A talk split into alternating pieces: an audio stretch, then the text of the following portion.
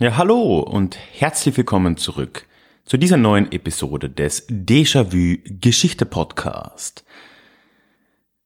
Wenn du das erste Mal hier bist, mein Name ist Ralf und hier auf diesem Podcast erzähle ich alle zwei Wochen aus der Geschichte und ich mache das aber immer mit einer Portion Augenzwinkern, wo nötig und mit einem Bezug zum Hier und Jetzt, wenn möglich. Bevor wir in die heutige Episode reinstarten, wo vor allem von zweiterem einiges zu finden sein wird, möchte ich dich aber wie üblich am Anfang noch auf meinen Déjà-vu-Geschichte Newsletter aufmerksam machen. Dieser E-Mail-Newsletter ist für dich und auch für mich die beste Möglichkeit, in Kontakt zu bleiben. Ganz kurz gesagt, über den Newsletter erreiche ich meine Hörer direkt und auch umgekehrt. Man kann ja auf jede E-Mail natürlich antworten, mich erreichen. Ich sende dort zwei bis dreimal im Monat neue Episoden, aber auch neue Blogartikel, sonstige Neuigkeiten, Produkte, Bücher, was auch immer aus. Ich frage gern mal um Input. Kurz gesagt, das ist ein schöner Weg, sich auszutauschen. Ich habe auf meiner Website alle Infos zum Newsletter, was dich dort erwartet, zusammengetragen. Du findest einen Link dorthin unten in den Show Notes oder auch direkt auf ralfgrabuschnik.com slash newsletter. Ja, ich habe schon gesagt, das heutige Thema wird vielleicht noch ein bisschen mehr Gegenwartsbezug haben als, als meine Themen üblicherweise. In den letzten paar Episoden sind wir ja relativ weit in der Geschichte zurückgegangen. Es ging um die Antike, es ging um das Mittelalter auch. Diese Woche gehen wir mal nicht ganz so weit zurück. Wir gehen nur ins 20. Jahrhundert. Das 20. Jahrhundert hat ja relativ viele Beinamen. Also da kann man einiges finden. Zeitalter der Moderne, bla bla bla.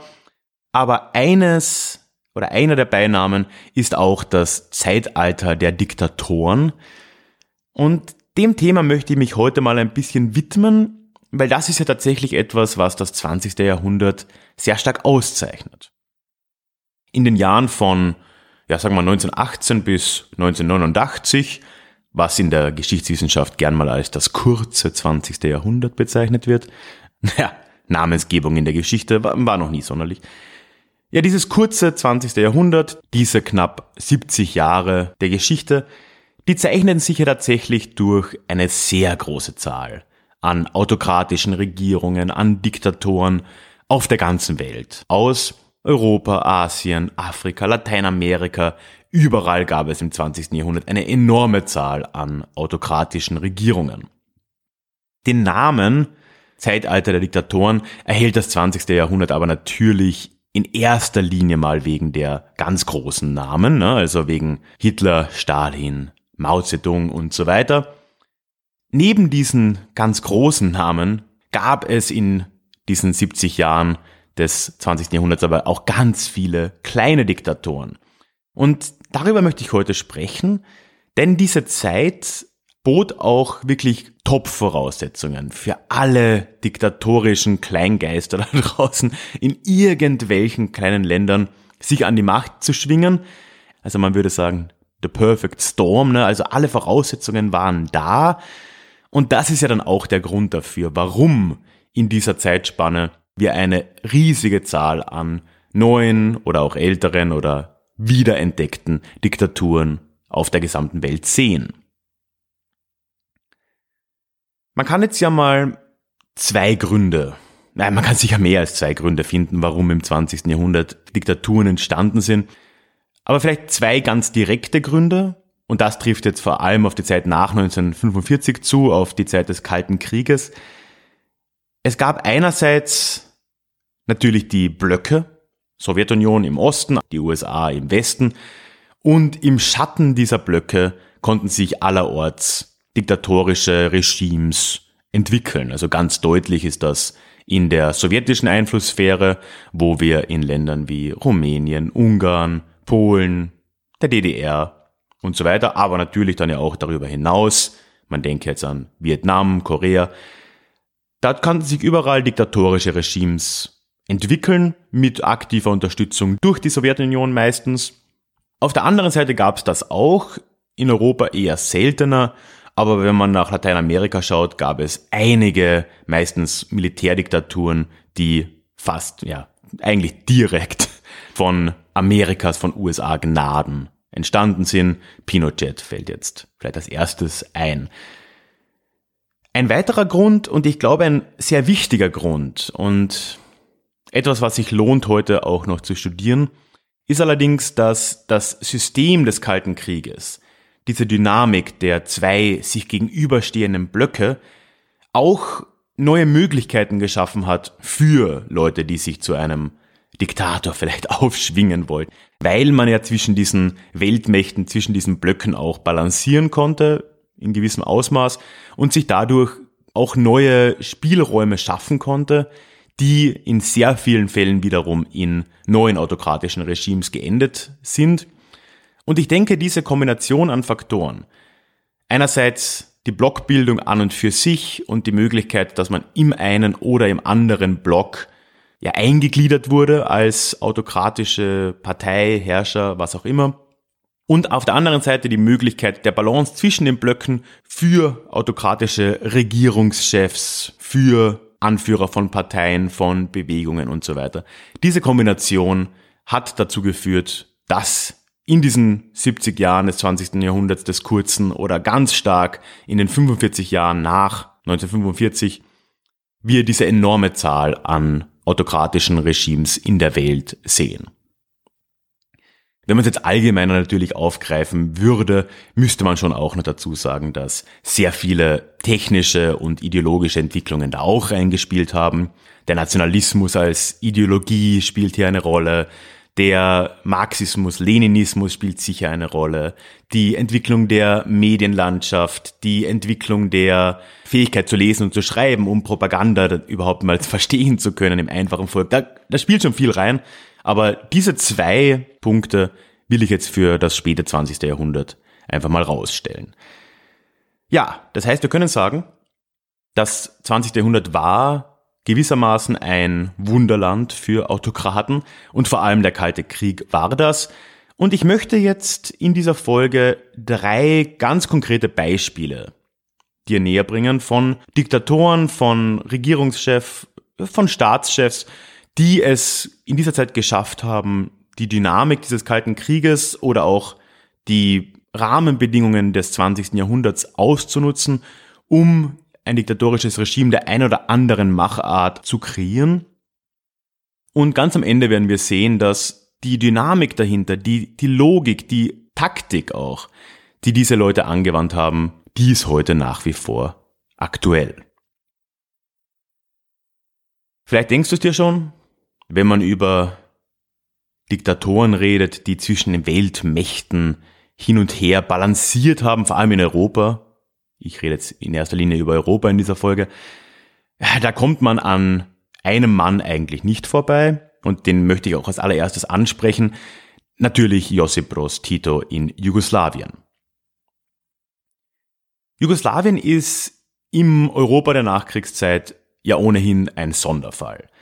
Diese sozialistische Föderation in Jugoslawien ist der einzige, mit Ausnahme von Albanien, aber mit Ausnahme von Albanien ist Jugoslawien der einzige sozialistische Staat Europas, der nicht unter der Ägide der Sowjetunion geformt wurde, in dem nicht 1944, 45 einfach die Rote Armee einmarschiert ist und irgendwen als irgendwelche Sozialisten dort eingesetzt hat, die meist vorher in Moskau gewesen sind, sondern Jugoslawien hat eine eigene sozialistische Bewegung gehabt und daraus ist der Staat entstanden. Das hat natürlich schon mal viel geändert, gleich vom Anfang.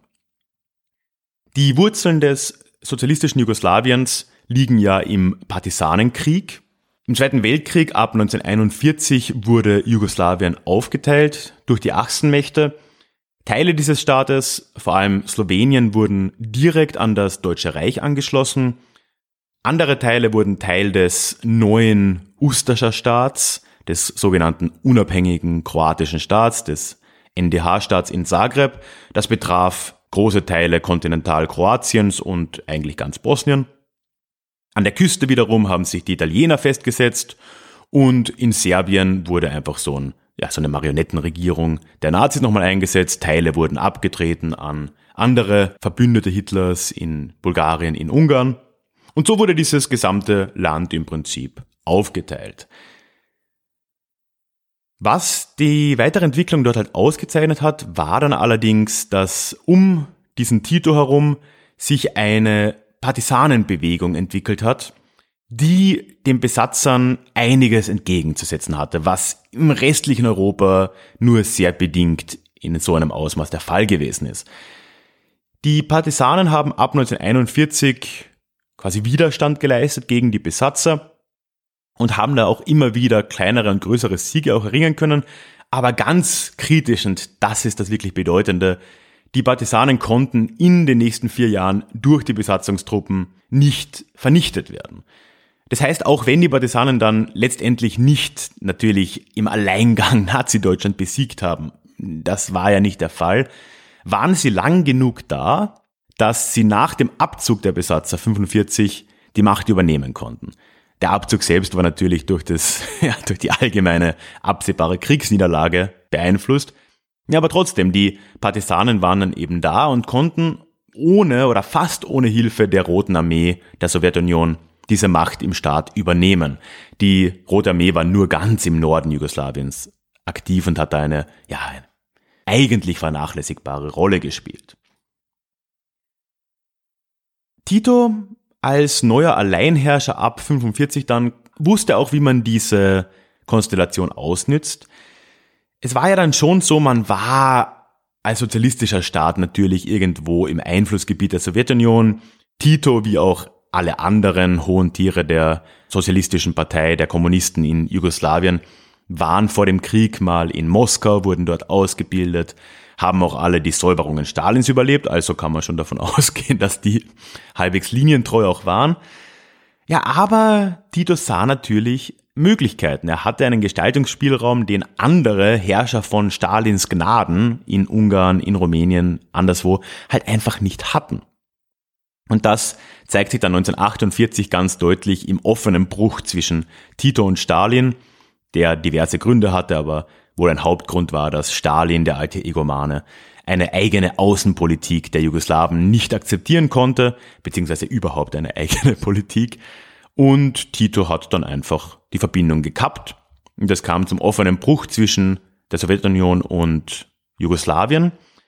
Und damit beginnt dann dieser große Balanceakt, der den jugoslawischen Staat die gesamte Nachkriegszeit über geprägt hat. Man nähert sich dann zuerst mal den westlichen Mächten an, den Alliierten, den ehemaligen. Man bekommt Unterstützung, wirtschaftliche Unterstützung aus Großbritannien, ganz im großen Stil, aber auch aus den USA natürlich. Getreidelieferungen waren hier auch ein großer Faktor, die aus den USA noch sehr lange fließen sollten in Richtung Jugoslawien. Und dann mit der Zeit kam aber auch wieder eine neue Annäherung an die Sowjetunion dazu, nach dem Tod Stalins in den 50er Jahren. Ab der Zeit, ab Mitte der 50er, stand Titos Jugoslawien so zwischen den Blöcken. Also man hat sich auf beiden Seiten die Vorteile rausgepickt. Das waren meistens in Form von Krediten, von Investitionsprogrammen, auch so Rüstungsgüter natürlich waren, haben eine große Rolle gespielt. Jugoslawien hatte eine riesige Armee. Die Logik ist ja da eine ganz einfache. Es ist ja so, dass im Kalten Krieg keiner der beiden Blöcke und auch keiner der Zentren, also Sowjetunion, USA, war bereit, irgendein Land, egal wie klein es vielleicht gewesen sein möge, dem anderen zu überlassen. Und im Zweifelsfall war es auch gut genug, wenn man selbst nicht dort eine Hegemonie hatte, solange der andere sie nicht auch hatte. Und deswegen wurden Regimes wie die von Tito von beiden Seiten unterstützt, weil man sagt also, ja, solange dies ein Bufferstaat bleibt, der nicht der anderen Seite zufällt, kann man damit eigentlich leben. Tito hat das ja noch weitergetrieben dann, ne? also er hat sehr führend die blockfreie Bewegung dann initiiert in der Folgezeit.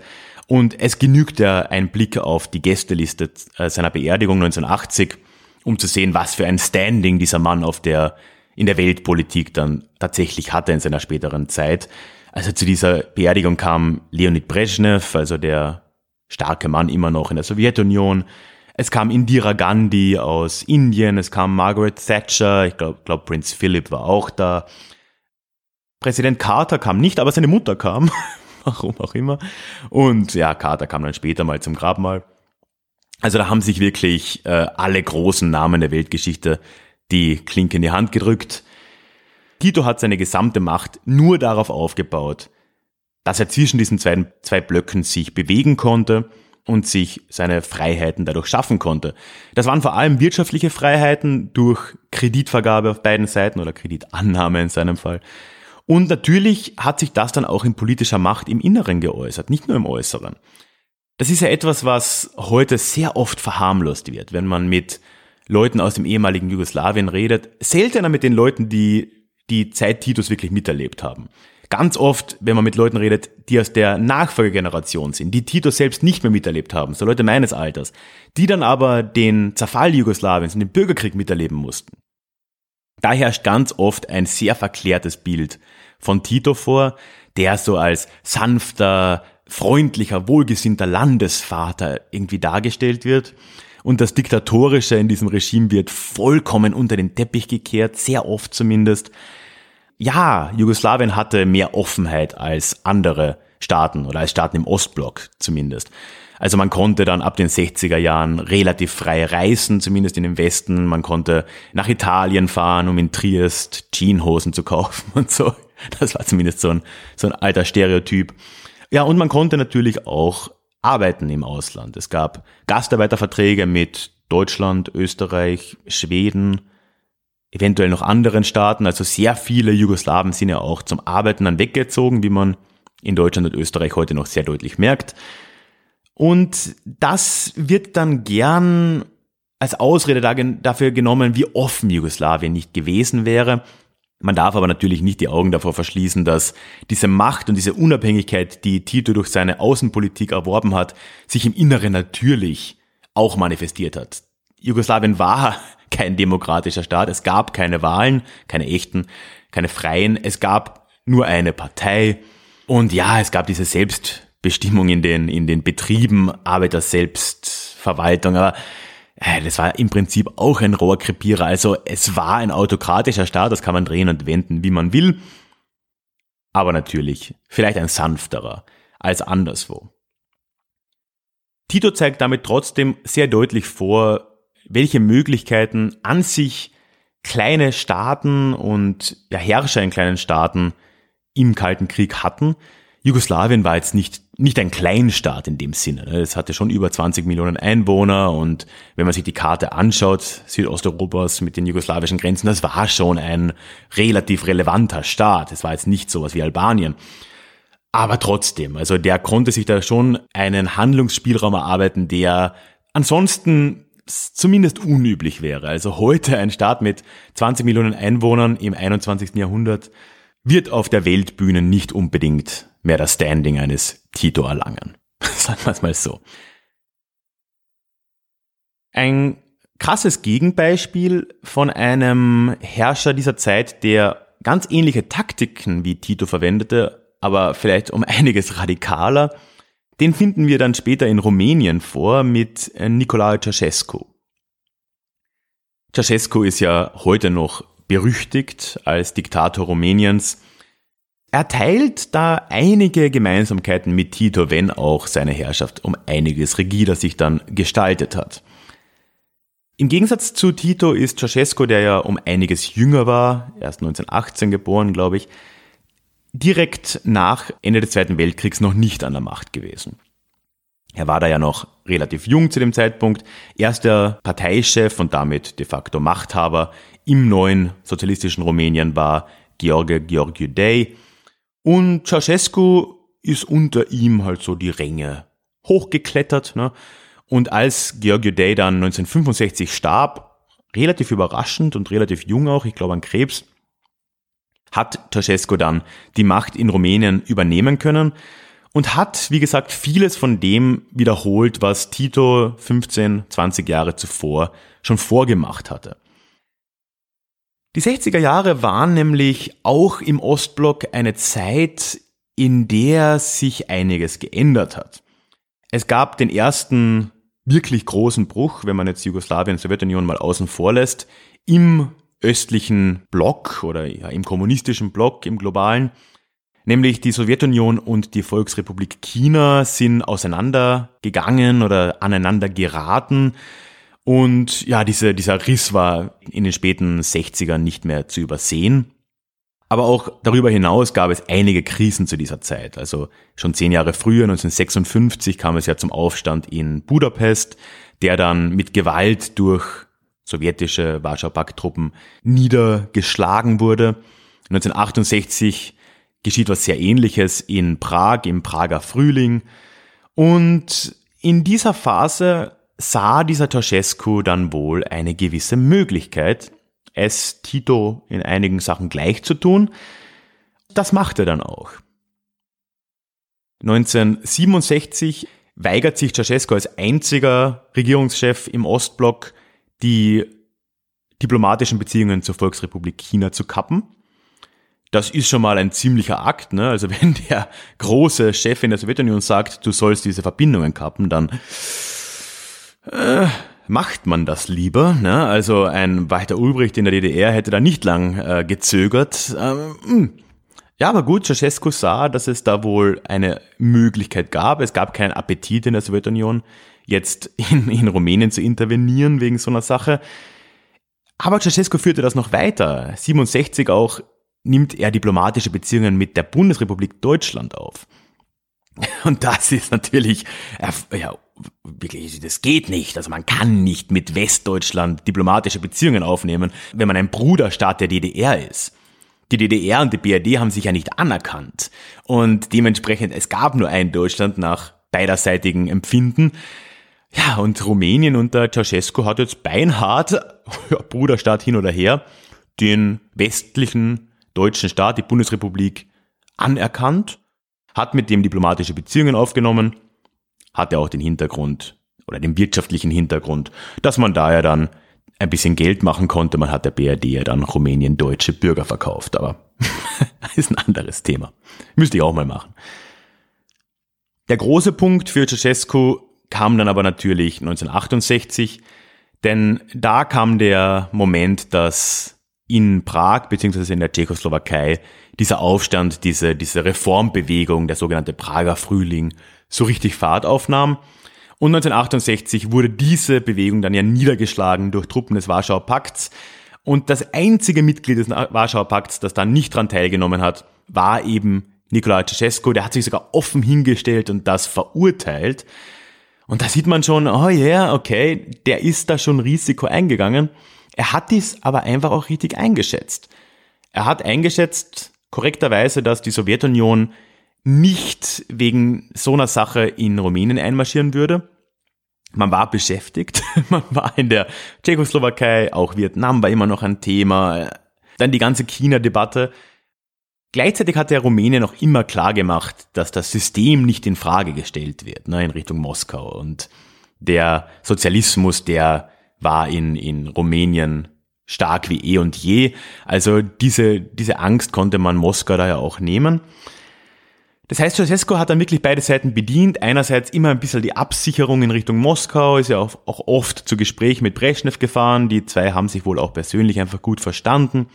Andererseits dann immer wieder diese sehr symbolischen Öffnungszeichen in Richtung Westen und das hat sich extrem ausgezahlt für Ceausescu. Der Westen damals der wollte wohl auch nicht sehen, dass Ceausescu in Wirklichkeit ein Diktator war, der im Inneren schon längst an seinem autokratischen System baute, sondern man sah die großen Gesten. Man sah den Prager Frühling, man sah die diplomatischen Beziehungen zur Bundesrepublik und sehr schnell hat das dann auch Dividenden gezahlt. Richard Nixon hat Bukarest besucht. Das ist jetzt auch nicht ganz so, ganz so ohne. Ceausescu ist dann auch nach Washington geflogen in den frühen 70ern. Rumänien wurde aufgenommen in den Internationalen Währungsfonds, in die Weltbank mit all den finanziellen Vorteilen und Krediten, die das eben brachte. Und im Schatten all dessen, spätestens ab Mitte der 70er Jahre, hat Ceausescu halt in Rumänien das wohl eisernste kommunistische Regime Europas aufgebaut. wieder mit Ausnahme Albaniens. Sonderfall, immer. Ja, also Rumänien war ja vollkommen irre unter Ceausescu in dieser Zeit und auch im Vergleich zu anderen. Also man muss sich vorstellen, in den 80er Jahren hat der Ceausescu endgültig damit begonnen, den ganzen Staat unter seinen Freunden und Familienangehörigen aufzuteilen de facto.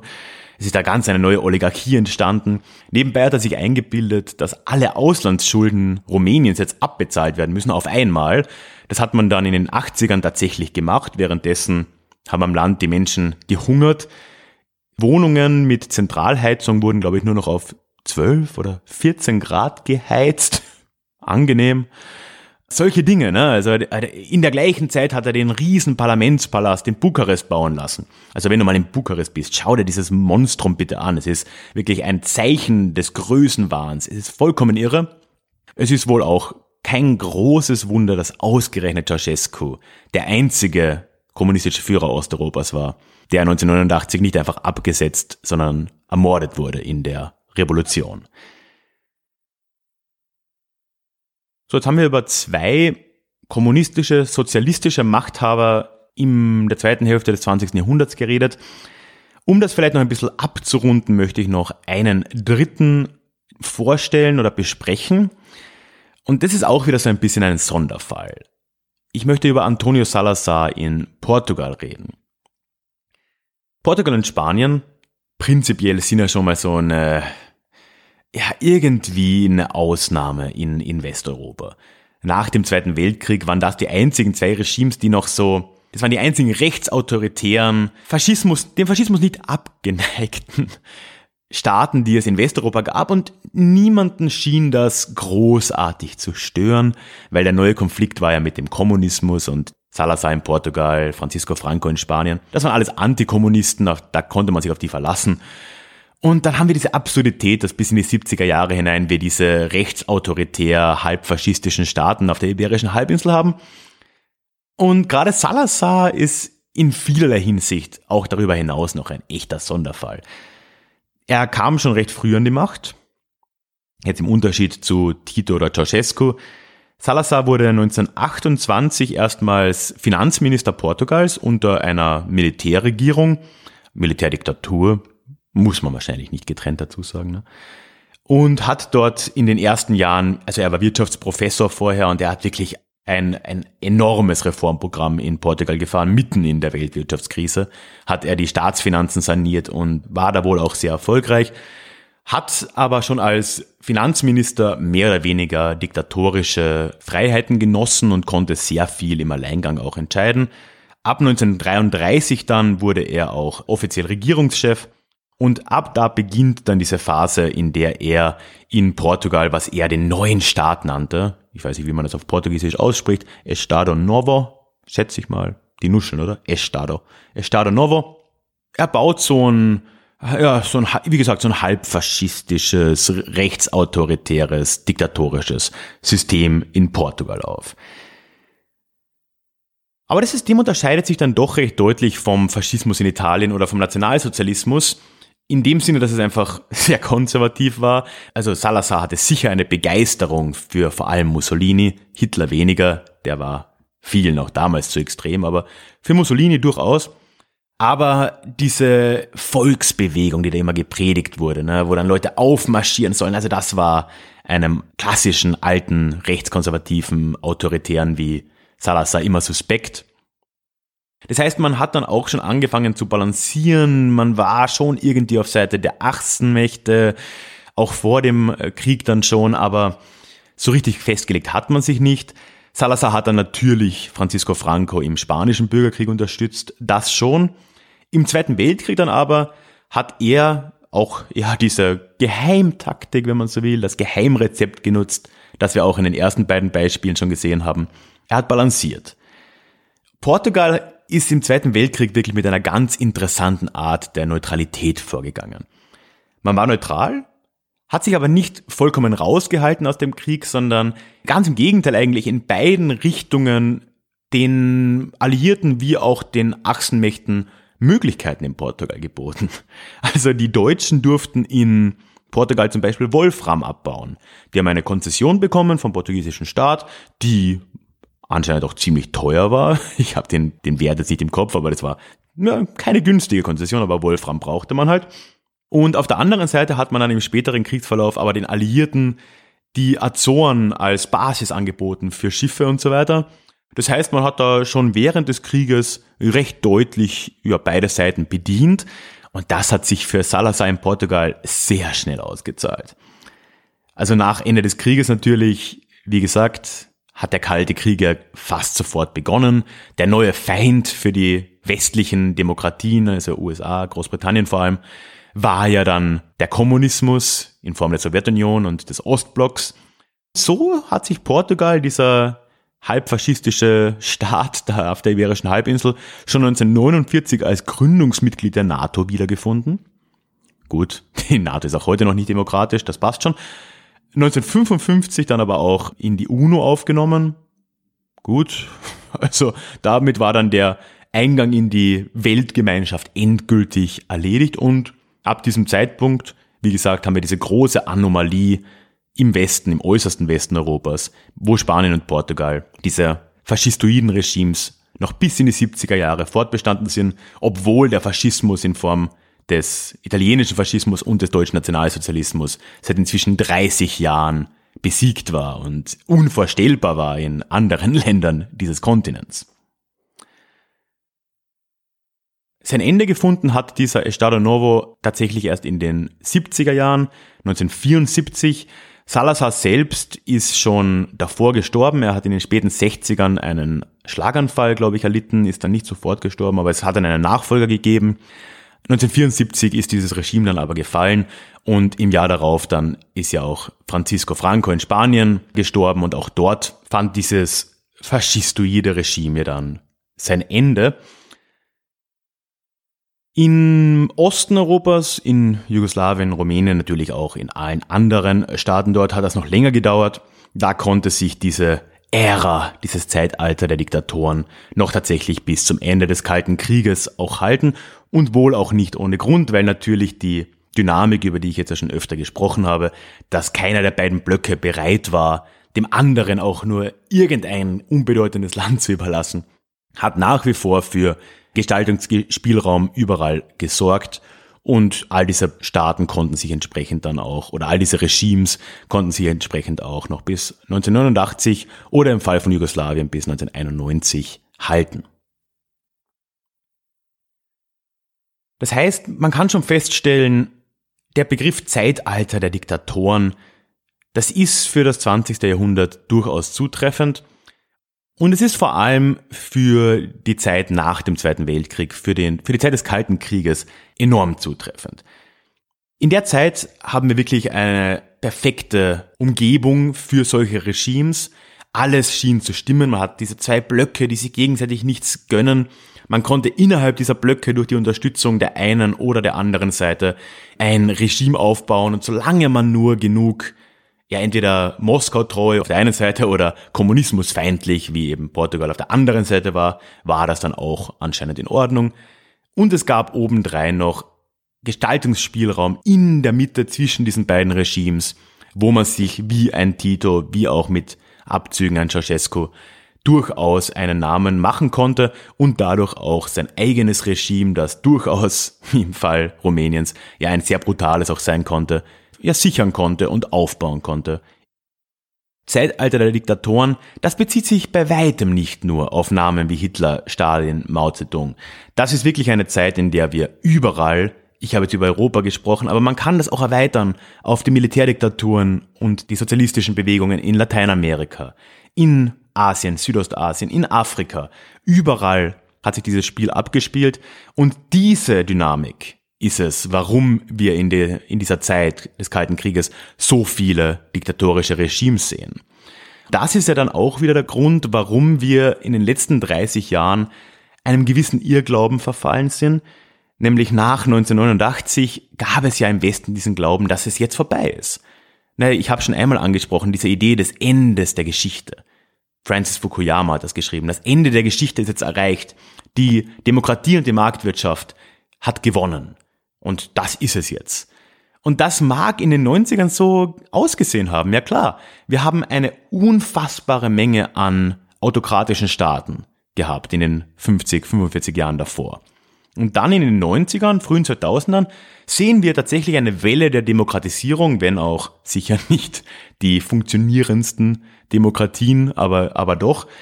Und all diese Daten, die man dann gesehen hat, wie viele Demokratien es auf der Welt gibt, wie viele Diktaturen, alles sah danach aus. Ach ja, das Ende der Geschichte könnte wirklich erreicht sein. Und dann kam irgendwann die Enttäuschung, als man in den letzten 10, 15, 20 Jahren langsam gemerkt hat, so, hm, vielleicht sieht's doch nicht ganz so aus, vielleicht ist das Ende der Geschichte doch noch nicht erreicht. Das Zeitalter der Diktatoren, zumindest in Europa, ist aber trotzdem zum Glück vorbei. Was aber relevant ist und was man immer noch sich sehr genau anschauen sollte, auch heutzutage, sind die Taktiken, die damals genutzt wurden, weil die haben sich nicht großartig verändert. Dieses Balancieren zwischen den Mächten, das sehen wir auch im Europa von heute noch. Wir sehen das teilweise sogar innerhalb der EU, wenn man nach Ungarn schaut, wo ein Viktor Orban, immerhin ja Regierungschef eines EU-Mitglieds in Ungarn, ne, wie der immer hin und her wandert zwischen pro EU und dann doch wieder pro Russland, für Putin gibt's immer eine offene Tür in, Bukar äh, in Bukarest, sage ich, in Budapest. Kann da immer gern mal zum Staatsbesuch kommen, auch wenn es um Energiedeals geht, wenn es um den Ausbau des ungarischen Atomkraftwerks in Paksch geht. Immer wieder sind die Russen dort gern gesehen. Vielleicht noch deutlicher sieht man das aber in Kandidatenstaaten, also in, in Kandidatenländern, die der EU beitreten wollen. Serbien ist hier ein, ein sehr deutlicher Fall, wo Alexander Vucic ständig zwischen Russland, angeblich der traditionelle Verbündete Serbiens, und der EU hin und her wechselt, ständig nach außen hin sagt, Serbien möchte EU-Mitglied werden, wir sind eine proeuropäische Regierung, wir wollen in die EU. Die Medien im Westen tun ihm auch den Gefallen und stellen dann Vucic gerne als proeuropäischen Politiker hin. Ja, und im Gegenzug ist aber Putin immer gern gesehener Gast in Belgrad, auch gerne mal mit Militärparade empfangen, warum nicht? Man lässt sich von Russland liebend gern in der Kosovo-Frage vertreten und sogar der russische Geheimdienst ist in Serbien mehr oder weniger offen aktiv. Also auch hier, man pickt auf beiden Seiten. Und man könnte weiterreden. Ne? Montenegro ist auch nicht besser. Die sind jetzt zwar der NATO beigetreten, was aber auch nur wieder so eine Balance ist, weil andererseits die russischen Oligarchen dort eine riesige Macht ausüben und gut, aber ja, die Regierung Montenegros ist sowieso näher an einem Kartell als an einer Demokratie dran. Anderes Thema. Also man sieht die Taktik, die im Kalten Krieg, im großen Zeitalter der Diktatoren vielen Autokraten an ihrem Platz verholfen hat und an diesem Platz gehalten hat, die ist auch heute noch mehr als lebendig und man muss da schon auch einen Blick drauf werfen. Wie war der schöne Satz? Wer in der Demokratie schläft, wacht in der Diktatur wieder auf. Also Augen auf. Alexander Vucic, Viktor Orban, das sind keine lupenreinen Demokraten. Das brauchen wir jetzt auch nicht einreden. Und leider haben die oftmals mehr mit den Diktatoren des 20. Jahrhunderts gemein, als uns heute vielleicht lieb wäre. In den Shownotes zu dieser Episode findest du übrigens noch den Link zu meinem Blog. Ich habe nämlich ja eine Person hier ständig genannt und einen Staat hier ständig genannt, dann aber nicht drüber geredet, nämlich Albanien und der Enver Hoxha. Und das habe ich deswegen gemacht, weil das wirklich ein Sonderfall, also ein absurder Sonderfall ist. Und ich habe mir gedacht, ich schreibe darüber jetzt auf dem Blog, ganz getrennt, nur über Albanien und der Hoxha, weil also das war wirklich ein absurder Staat kommunistischer Staat irgendwo, aber zuerst mit Jugoslawien überworfen, dann mit, den, äh, mit der Sowjetunion überworfen, dann sogar mit China überworfen, vollkommen isoliert. Ende der 80er war Albanien der drittärmste Staat der Welt. Ein europäischer Staat, der drittärmste Staat der Welt. Es gab im ganzen Land, ich glaube es waren 200 registrierte Autos, was natürlich das Regime nicht davon abgehalten hat, eine Prachtstraße durch Tirana zu ziehen. Im ganzen Land stehen auch Bunker rum, wenn man ständig mit irgendeinem Angriff gerechnet hat. Irre. wenn dich das jetzt interessiert, findest du unten in den Show Notes einen Link zu diesem Blogpost. Du findest außerdem einen Link zu dieser Episode auf meiner Website, denn dort kannst du auch gerne kommentieren. Das würde mich sehr freuen, wenn du Gedanken zu dieser Episode hast. Ja, und natürlich findest du in den Shownotes auch den Link zu meinem Newsletter. Ich habe es anfangs schon erwähnt. Ich würde mich freuen, wenn du dich anmeldest. Wie gesagt, es ist einfach die beste Möglichkeit immer noch in den Austausch zu kommen, meiner Erfahrung nach zumindest. Ich freue mich wirklich über jeden, der da dabei ist. Ja, und als kleines Dankeschön kriegst du übrigens noch bei der Anmeldung eine Zusatzepisode dieses Podcasts geliefert, wenn du noch einen besseren Grund brauchst. Link in den Show Notes oder auch direkt ralfgrabuschnik.com slash newsletter. Ja, was bleibt mir noch? Ah ja, der klassische Schmarrn. Äh, wo du auch immer das hörst, abonniere mich, das würde mich freuen, dann verpasst du keine Episode. Ach ja, und natürlich, ich werde von einigen meiner Hörer auch finanziell unterstützt, was mich extrem freut. Diese Woche möchte ich mich ganz spezifisch bei Marc für deine Unterstützung bedanken. Vielen Dank. Ja, und wenn auch du mir da den ein oder anderen Euro zukommen lassen willst, sage ich natürlich nicht nein. Na ehrlich, ist wirklich eine riesen Anerkennung. Ich habe auf meiner Website alle Möglichkeiten dafür für dich zusammengefasst. Du findest auch dafür noch einen Link in den Show Notes oder direkt auf der Website ralfgrabuschnik.com. Auf der Über mich Seite ist das zusammengefasst. Würde mich sehr freuen. Ist eine lange Episode geworden. Dreiviertel Stunde fast. Hatten wir schon lange nicht mehr. Machen wir hier Schluss. Ich hoffe sehr, wir hören uns dann wieder in unserem nächsten Déjà-vu in zwei Wochen. Bis dahin. Tschüss.